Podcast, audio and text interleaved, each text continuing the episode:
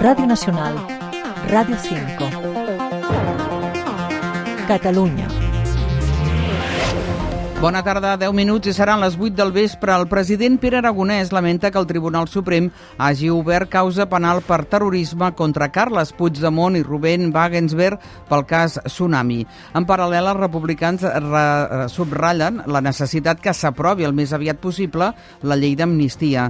També des de Junts denuncien que novament el Tribunal Suprem actua sota un mandat polític i no jurídic. En parlem de seguida. Abans, la informació de servei.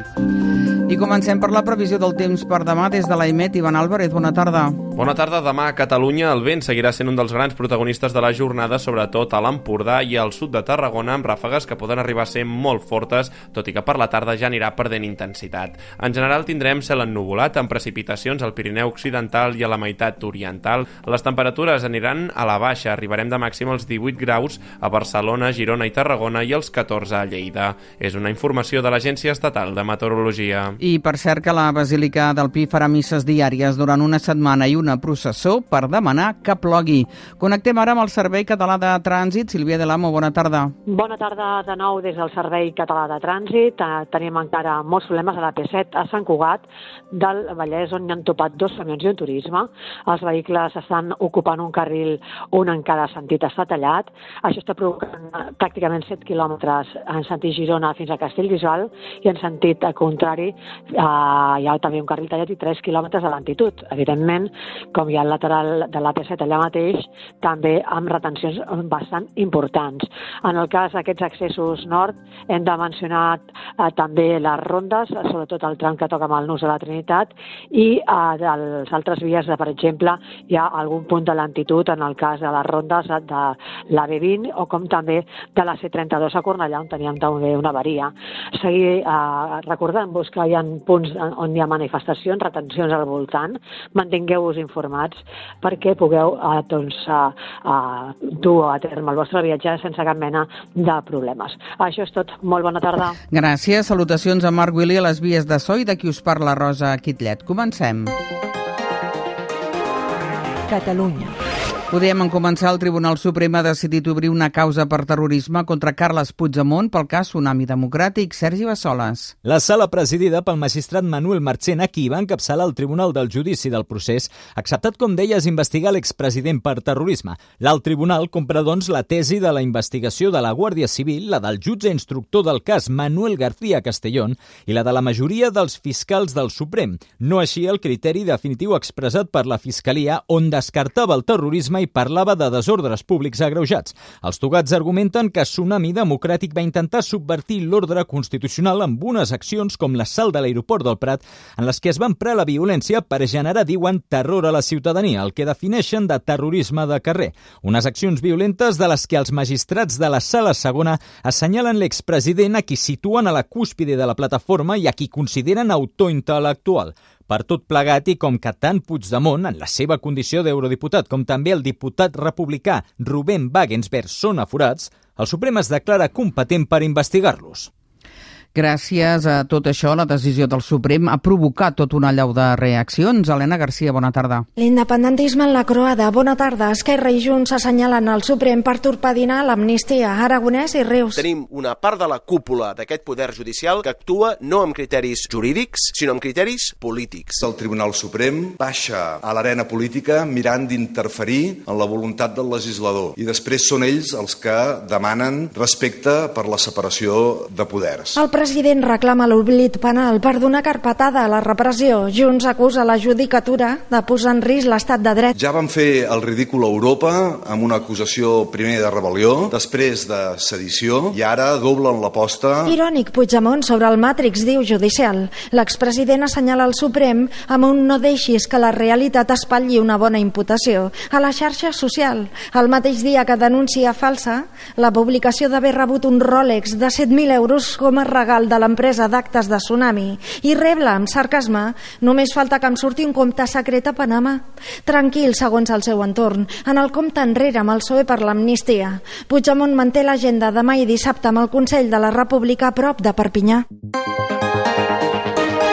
Acord entre la Generalitat i les organitzacions agràries. Eh, La Generalitat ha acceptat les peticions a les plataformes pageses amb l'ampliació del nom de la Conselleria, la reorganització de l'ACA i els convoca al ple monogràfic de pagesia, Ferran Cuixart. Així ho ha assegurat el conseller David Mascor després de quatre hores de reunió en una taula agrària en la que s'ha acordat ampliar el nom amb Agricultura, Ramaderia i Pesca, fer una reorganització de la directiva de l'ACA i un reajust en les ajudes amb l'ampliació de 200 euros per hectàrea. Mascort i Joan Cavall, d'Unió de Pagesos. Que els quatre actors que avui estaven asseguts a la taula puguin intervenir també en aquest ple monogràfic de la pagesia. S'ha iniciat un camí i que ara el que hem de fer doncs, eh, és marxar cap a casa, després si els acords es compleixen o no, s'ha de valorar i com tot. En aquest ple monogràfic, membres de cada organització s'explicaran davant els polítics, a l'espera, això sí, que aquesta nit acabin les mobilitzacions. Gràcies, Ferran. Doncs a tot això, a Puntós, a l'Alt Empordà, ha començat fa uns minuts una assemblea pagesa per decidir aquestes qüestions. Unitat mòbil a Puntós, al Bacampo. Joan Sisquilla, bona tarda.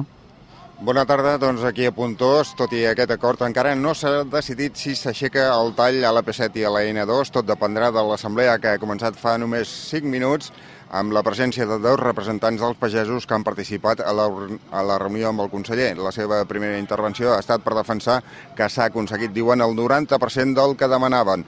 Ho diuen davant de l'expectació d'uns 300 pagesos que els estaven esperant i que abans que iniciés aquesta assemblea deien alguns obertament que són partidaris de mantenir el bloqueig perquè amb compromisos no en tenen prou i que volen fets. Gràcies, companys. Més notícies del dia. El Mobile World Congress tanca avui l'edició d'enguany, superant els 100.000 visitants, supera les expectatives i s'apropa a les xifres d'abans de la pandèmia. Àlex Cabrera. El Mobile supera les seves pròpies expectatives. Els assistents creixen d'un 15% respecte de l'any passat fins a arribar a fregar els 101.000 congressistes. La patronal organitzadora, la GSMA, celebra aquestes dades i també la tipologia de visitant. Cada vegada venen a Barcelona més directius d'arreu del món.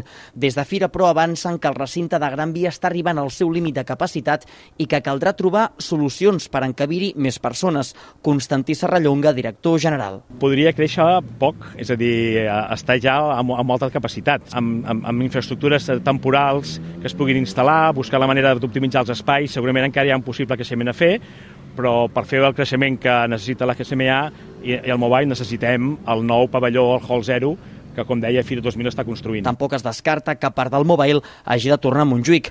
El Congrés tornarà a Barcelona la primera setmana de març de 2025. I els preus donen un respir al febrer quan retrocedeixen de cop sis dècimes i situen la inflació en el 2,8%, la més baixa en els darrers sis mesos. Climent Sabater. Hi ha tingut a veure l'abaratiment de l'electricitat i una cistella de la compra estable. Tot plegat deixa molt a prop la victòria definitiva en la batalla contra la inflació, segons experts com l'economista Josep Soler. Si la tendència és la, la que tenim, no hi ha, no hi si no ens produeixen sorpreses i continua, continuem en aquesta línia, doncs jo crec que s'ha fet una molt bona part de la feina. Una llum i uns aliments més barats que han compensat de llarg l'encariment dels carburants. Una altra notícia positiva és el camí de moderació que manté la inflació subjacent sense aliments frescos ni energia, que cau al 3,4%, la més baixa en dos anys. I en esports, bones notícies. L'Uni Girona acaba de treure el bitllet per les semifinals de l'Eurocup. Jorge Agüero, bona tarda. Bona tarda, ho acaba de fer després de guanyar el partit de tornada contra el Galatasaray a Turquia per 81 a 83. Un resultat que s'afegeix a la victòria per 13 punts de les gironines al partit d'anada, així que classificades les dones de l'Uni Girona, que ara hauran d'esperar fins a les 10 de la nit per conèixer el seu rival a les semis, que sortirà de l'eliminatòria entre el Montpellier i el el Besiktas. I a més, en handbol, de seguida comença el partit de Sobal entre el Granollers i la de Mar León i a tres quarts de nou a la Champions Magdeburg-Barça amb la possibilitat per als culers només amb un empat d'assolir la classificació per als quarts de final com a primers de grup, conservant el factor pista. Gràcies, Jorge. Bona tarda. Bona tarda. Doncs amb la informació esportiva avui ens acomiadem. Gràcies, com sempre, per la vostra atenció. Recordin que continua la informació aquesta sintonia. Nosaltres tornem demà. Bona tarda. Adéu-siau.